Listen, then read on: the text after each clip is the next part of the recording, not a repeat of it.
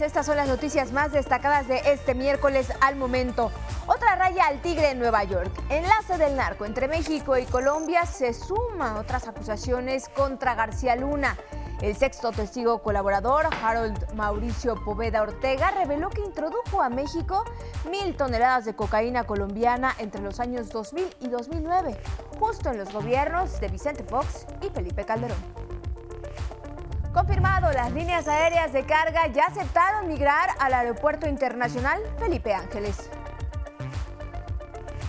Celebra el presidente que Cuauhtémoc Cárdenas se deslinde de la agrupación opositora México Electivo y explica que no lo consideraba en el grupo de moderados, que en realidad son conservadores.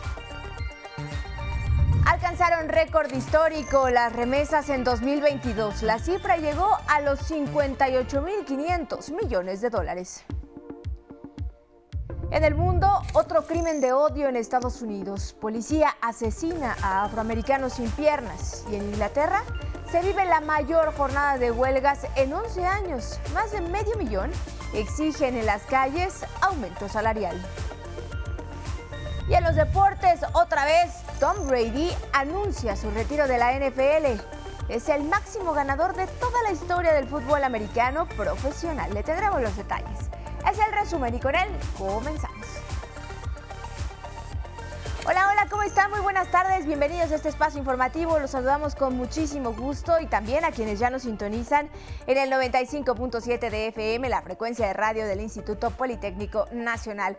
Hoy Vanessa Salazar nos acompaña en la interpretación en lengua de señas mexicana y ambas los invitamos a que nos escriban, a que nos sigan. Estamos en Twitter, Facebook, Instagram, TikTok, en la página de 11 Noticias y por todas esas vías nos pueden mandar sus opiniones y comentarios. Solo tiene que poner hashtag 11 Noticias y con muchísimo gusto los leemos.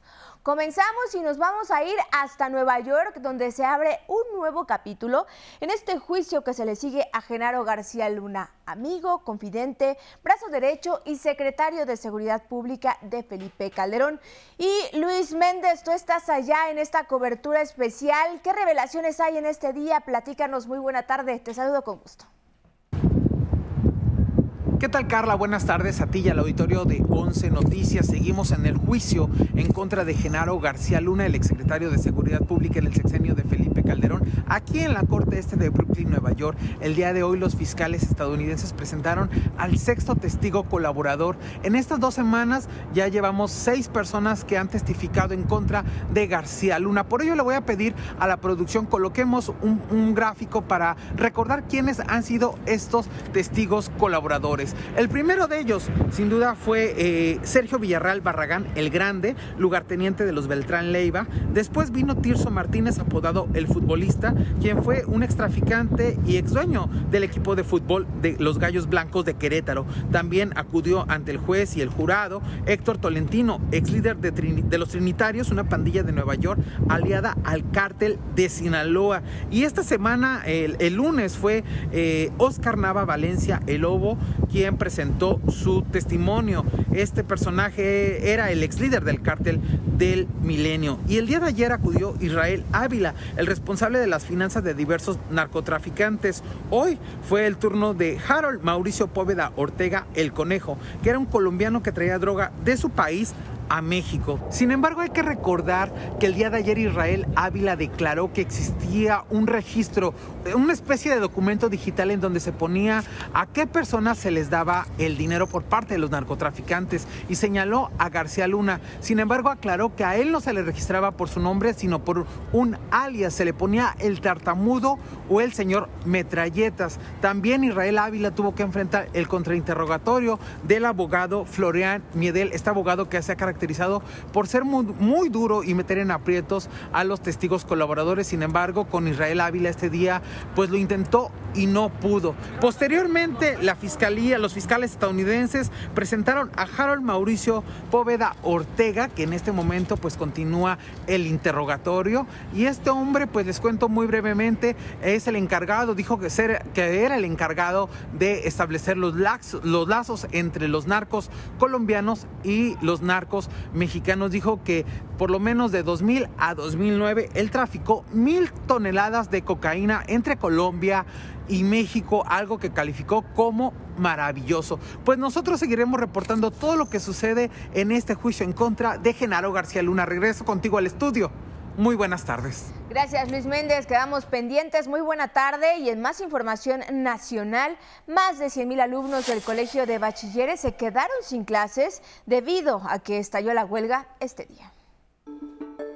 Estalló la huelga en el Colegio de Bachilleres de la Ciudad de México y el Estado de México. El Sindicato Independiente Nacional de Trabajadores del Colbach exige una revisión salarial ajuste en las prestaciones laborales y basificaciones para 2.500 trabajadores. Más de 100.000 alumnos se quedarán sin clases. En Zacatecas, el general en retiro, Arturo Medina Mayoral, rindió protesta como secretario de Seguridad Pública del Estado tras la destitución de Adolfo Marín, quien había asumido el cargo en noviembre del 2021. En Zapopan, Jalisco, pasajeros de un camión de transporte público fueron tomados como rehenes por un ladrón. El sujeto que había asaltado una tienda de conveniencia intentó huir a bordo del autobús. Sin embargo, fue alcanzado por policías municipales. Al verse acorralado y poner resistencia, amagó al pasaje, pero finalmente fue detenido. Nadie resultó herido. En Nuevo León se investiga la desaparición de cinco jóvenes de entre 16 y 25 años de edad. Tres de ellos, hermanos, Fabiola, Jonathan y Stephanie, así como Yajaira y Martín, según testigos, habrían sido privados de la libertad cuando estaban en un domicilio en Ciénega de las Flores. La Fiscalía Estatal abrió una carpeta de investigación e informó que al momento no existe reporte de alguna exigencia económica. 11 Noticias. En más temas de la matutina, el gobierno federal llegó a un acuerdo con las aerolíneas de transporte de carga que operan en la terminal de la Ciudad de México para trasladar esas actividades al Aeropuerto Internacional Felipe Ángeles. El presidente Andrés Manuel López Obrador confirmó que el gobierno federal llegó a un acuerdo con las líneas aéreas de carga para que migren al Aeropuerto Internacional Felipe Ángeles y así evitar la saturación de vuelos en el Aeropuerto Internacional de la Ciudad de México. Y ya se logró ese acuerdo con eh, las empresas que se dedican a la carga. Eh, hay una cámara, una asociación de transportes de carga aéreo, ya me enviaron una carta este, asegurándome de que ellos van a apoyar. Explicó que contarán con un plazo para adaptarse al nuevo aeropuerto. Ya va a haber un decreto eh, que va a tener este, eh, aplicación en cuatro meses. O sea que estaríamos hablando como de junio, mayo, junio. O sea, tienen tiempo suficiente, ya están preparadas eh, todas las oficinas de aduanas, almacenes de primera, porque es un aeropuerto de primera del Felipe Ángeles. Indicó además que México ya trabaja para recuperar la categoría 1 en seguridad aérea, que otorga la Administración Federal de Aviación de Estados Unidos. Recordó que durante la administración del expresidente Felipe Calderón y del exsecretario de Seguridad Pública Genaro García Luna, México contaba con dicha categoría, pero imperaba el tráfico de drogas en el aeropuerto de la Ciudad de México. Yo creo que ya muchos saben de que cómo metían droga por el aeropuerto. Una vez hubo hasta una balacera ahí, en el aeropuerto tenían una clave, dice, 3545, y el aeropuerto de la Ciudad de México se quedaba sin vigilancia para pasar droga, manejado por la Policía Federal que tanto defienden los conservadores. 11 Noticias, Denis Mendoza.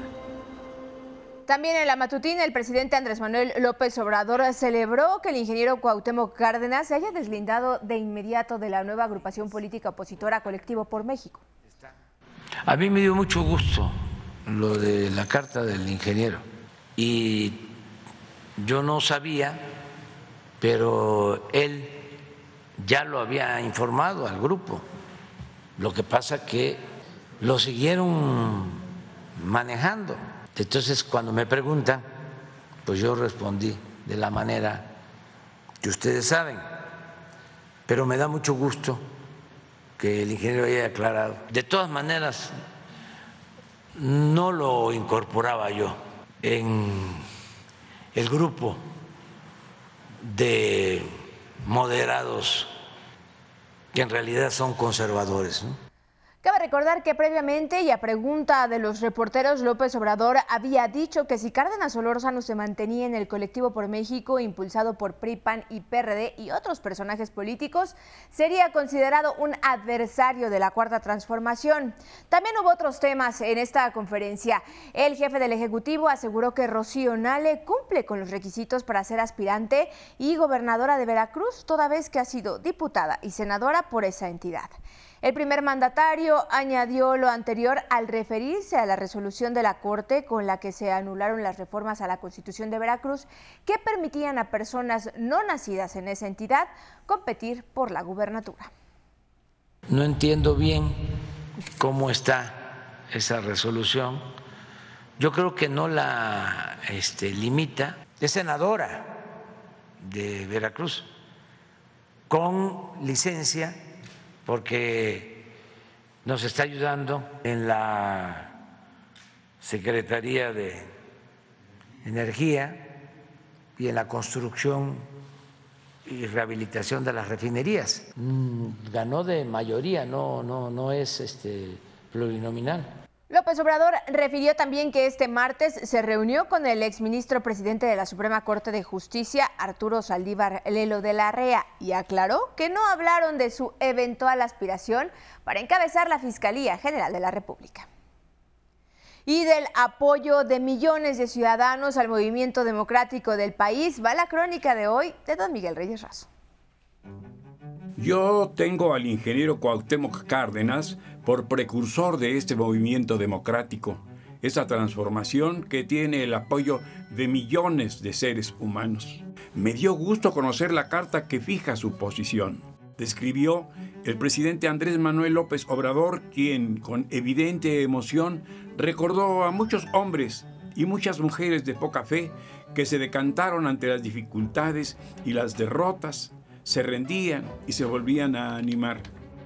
El robo de 2006 se hizo llanto y renuncia. La derrota del 2012 rindió. Nunca vamos a poder. Entonces me di a escribir un libro, No decir adiós a la esperanza, obra en que incluí un poema de Carlos Pellicer, quien lo dedicó a Simón Bolívar. Enfermo, derrotado, Bolívar escucha que le preguntan, ¿qué hará ahora don Simón? Y el venezolano le responde, triunfar.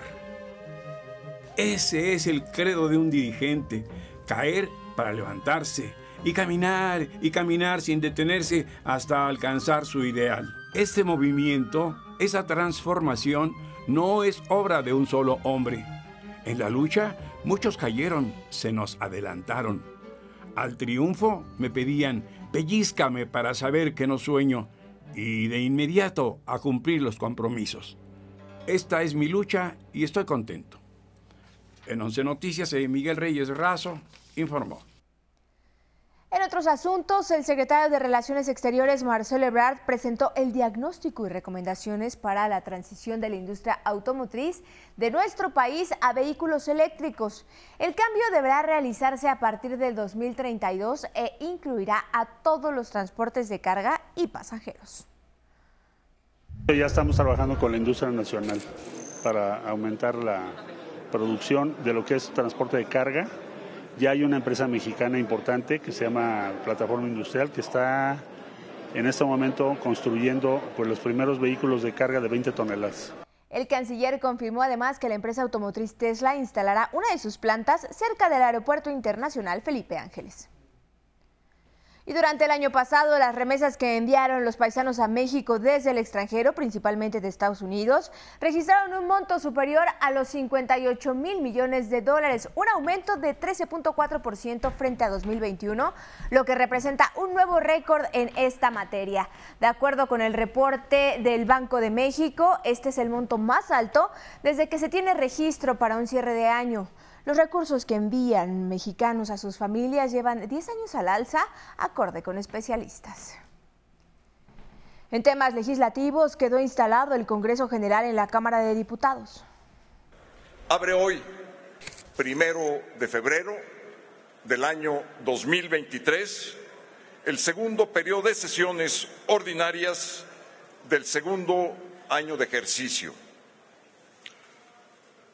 Procederemos a rendir honores a la bandera que se llevará a cabo esta ceremonia en el vestíbulo del Salón de Sesiones con la participación de la banda de guerra del Ejército y Fuerza Armada mexicanos.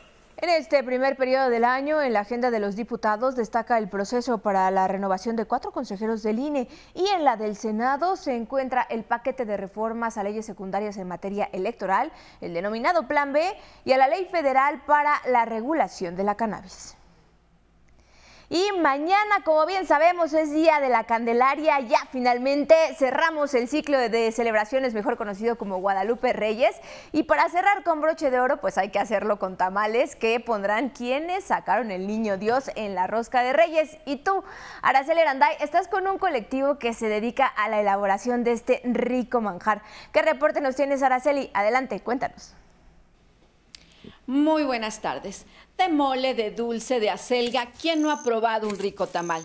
Hoy nos encontramos en Tepetlixpa, Estado de México, en Casa Tlalmamatla, un lugar que hace honor al maíz. Y en vísperas de este Día de la Candelaria, este colectivo prepara los tradicionales tamales. Es Emma Villanueva quien nos habla al respecto. Adelante.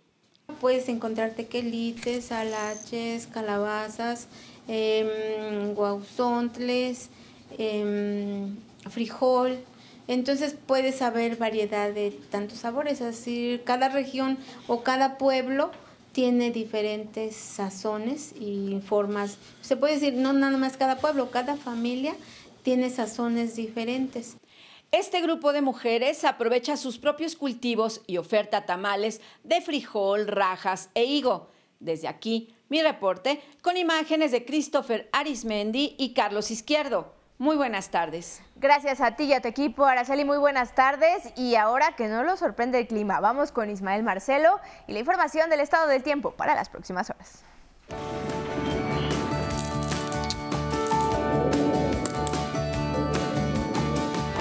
Hola, ¿qué tal? Muy buenas tardes. Iniciamos el mes con la presencia de la quinta tormenta invernal de la temporada y el Frente Frío 28 sobre el norte del país. Fenómenos que generan bajas temperaturas, nieblas, lluvias y nevadas en Baja California, Sonora, Chihuahua, Coahuila, Durango y Sinaloa. Usuarios de redes sociales comparten estas imágenes de las nevadas de este martes en los municipios de Guadalupe y Calvo, Krill, Huachochi y Parral, allá en Chihuahua donde se han presentado accidentes automovilísticos en diversos tramos, pues la nieve ha llegado a los 30 centímetros de espesor. Maneje con mucha, mucha precaución, por favor. Pasamos a nuestro pronóstico regional. Las nevadas no darán tregua en Chihuahua, Coahuila y Durango. En esas localidades también habrá vientos de 70 a 90 kilómetros por hora, nieblas densas, por lo que se recomienda conducir con mucho cuidado. También estará nublado y lluvioso en la península de Baja California y en Sinaloa, con posible caída de nieve o agua-nieve en La Rumorosa y San Pedro Mártir, así como en la Sierra Norte de Sinaloa. Una tarde nublada con chubascos le anticipamos en Veracruz, Oaxaca y Chiapas. El ambiente será fresco y frío por la noche. Densas nieblas y lloviznas se prevén en el norte de Querétaro, Hidalgo y Puebla. En contraste, aquí en el Valle de México continuarán los cielos despejados y las temperaturas cálidas. En el occidente iniciarán el mes con un ambiente por arriba de los 30 grados en Nayarit, Jalisco, Colima y Michoacán. Pasamos al pronóstico para algunas ciudades de la República Mexicana. Para Acuña, Coahuila, se espera una tarde nublada y muy fría, con posible caída de nieve o agua nieve en las próximas horas. La máxima apenas llegará a 5. También tendrán precipitaciones en Topía, Durango. El ambiente será frío con una máxima de 11. En Jalapa, Veracruz, incrementarán los nublados en las próximas horas y las condiciones para lluvias. Alcanzarán 24 de máxima. En Morelia, Michoacán, tendrán cielo medio nublado, sin lluvias y una máxima de 25. En Ocosingo, Chiapas, dominará cielo nublado con lluvias esta tarde y la máxima también será de 25. Hasta aquí la información del estado del tiempo. Gracias por acompañarme y que tengan una excelente tarde.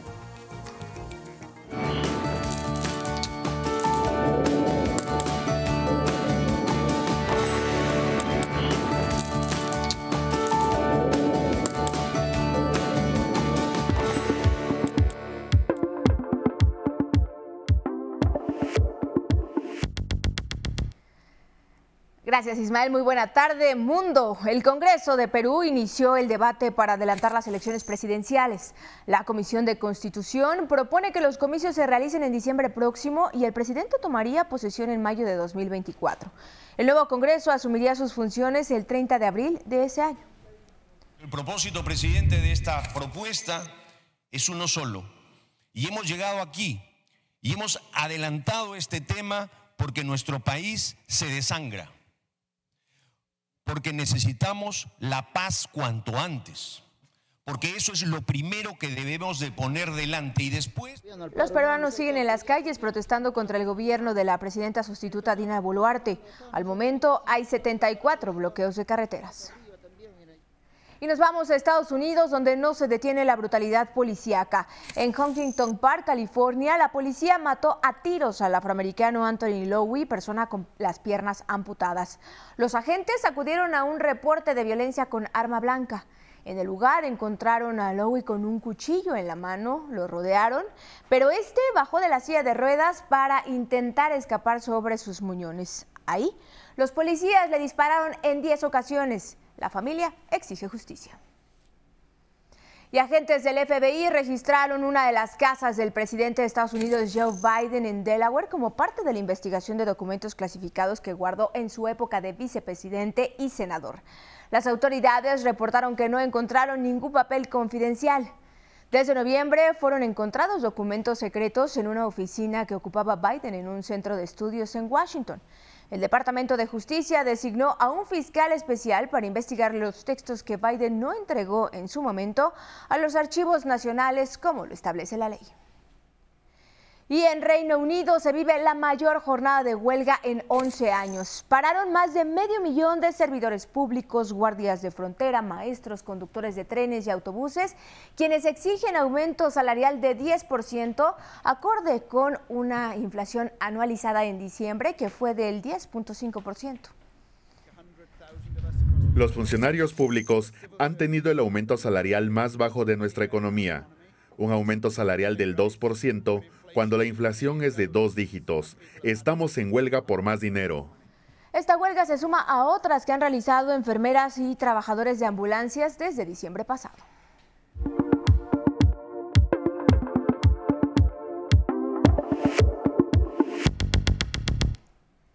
Nos vamos a los deportes. Vianey Zárate, tú tienes toda la información. Muy buenas tardes. Adelante. Así es, Carla, muy buenas tardes. Pues esta tarde con una noticia que se había postergado, ahora sí, el quarterback de 45 años, Tom Brady, dice adiós a los emparrillados. En sus redes sociales anunció su retiro del fútbol americano profesional, poniéndole fin a una carrera de 23 años. Buenos días, chicos. Llegaré al punto de inmediato. Me voy a retirar, para siempre, lo sé. El proceso la última vez fue un gran asunto. Así que cuando me desperté esta mañana, pensé solo presionar el botón para grabar, decirle primero a ustedes. Así que no me extenderé mucho. Solo tienes un retiro súper emocional y yo ya lo usé el año pasado. Así que de verdad, gracias por cada uno de ustedes, por apoyarme, apoyar a mi familia, amigos, compañeros, mis rivales, Podría seguir para siempre. Son muchos. Pero gracias a ustedes por permitirme vivir mi sueño. No cambiaría nada. Los amo a todos. Brady dejará varias marcas importantes, disputó 10 Super Bowl y conquistó 7, 6 con los Patriotas de Nueva Inglaterra y uno con los Bucaneros de Tampa Bay. De estos consiguió 5 nombramientos a mejor jugador. Además cuenta con más pases de touchdown con 649. En 23 temporadas llegó a 89.214 yardas por pase y completó 7.753 pases. Vamos a hablar del béisbol porque a partir de mañana y hasta el 10 de febrero se llevará a cabo en Caracas, Venezuela, la edición 65 de la Serie del Caribe. Participan los equipos campeones de Venezuela, República Dominicana, Puerto Rico, México, Panamá, Cuba, Curazao y Colombia. México ha conquistado nueve títulos, el último fue en el 2016. En esta ocasión, los cañeros de los Mochis representarán a nuestro país. Su primer rival será Tigres de Lucey, el representativo de República Dominicana. El duelo será el jueves a las 10 de la mañana, tiempo del centro de México. El formato del torneo será vía round robin, o sea, todos contra todos. Los cuatro primeros lugares avanzan a las semifinales que se disputarán a un solo juego el 9 de febrero. Los ganadores disputarán la final el 10 de febrero. Vamos a más deportes porque hoy en Marruecos inició el Mundial de Clubes que por primera vez no contará con un equipo mexicano después de 16 años. Monterrey, Pachuca, América, Atlante, Cruz Azul, Chivas y Tigres han sido los equipos representantes de México en esta competencia. En estos momentos se lleva a cabo el juego inaugural entre el Al-Ali de Egipto y el Auckland City de Nueva Zelanda. El marcador se encuentra 1-0 a favor de los egipcios.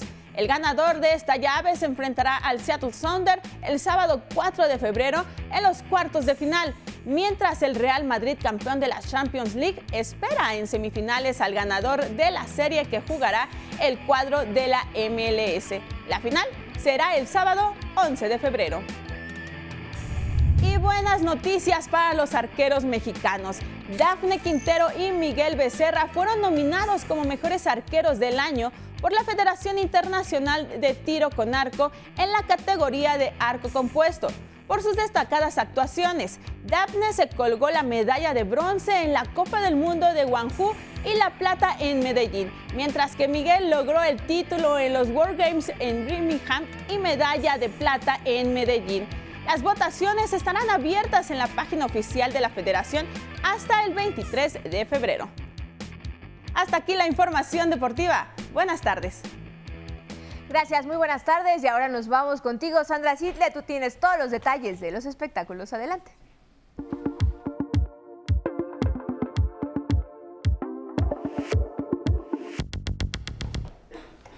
Gracias, Carla. Pues Ozzy Osbourne anunció que dejará las giras, canceló los conciertos que realizaba por Europa e informó que, aunque su voz está en forma, su cuerpo es débil. A pesar de tres operaciones, fisioterapia, células madre y hasta asistencia robótica, no ha superado las lesiones que le dejó un accidente hace cuatro años. Nunca imaginó, dijo, que sus giras terminarían de esta manera y agradeció el apoyo de sus seguidores. Todo en todas partes al mismo tiempo tendrá un reestreno en cines. A partir de mañana, 2 de febrero, podremos ver la película más nominada al Oscar. Tiene 11 posibilidades en categorías como Mejor Película, Guión, Edición, Mejor Actriz para Michelle Yeoh, Mejor Actor de Reparto para Ke Huy Kwan y doble nominación en Mejor Actriz de Reparto para Jamie Lee Curtis y Stephanie Su, entre otras. Y ya nominados al Salón de la Fama del Rock and Roll 14 artistas como Iron Maiden, Cindy Lauper, Willie Nelson, Soundgarden, Kate Bush, Rage Against the Machine podrían ser parte de la institución por impactar a distintas generaciones. Los espectáculos, Carla. Gracias, Sandra. Muy buenas tardes. Así nos vamos. Gracias a ustedes por acompañarnos en esta emisión. Y como siempre, nos vamos a despedir con imágenes sorprendentes. En esta ocasión, vamos a ver a esta avalancha. Sin duda, la fuerza de la naturaleza nunca, nunca dejará de sorprendernos. Que tenga excelente tarde, muy buen provecho, siga la señal del 11 y nos vemos mañana.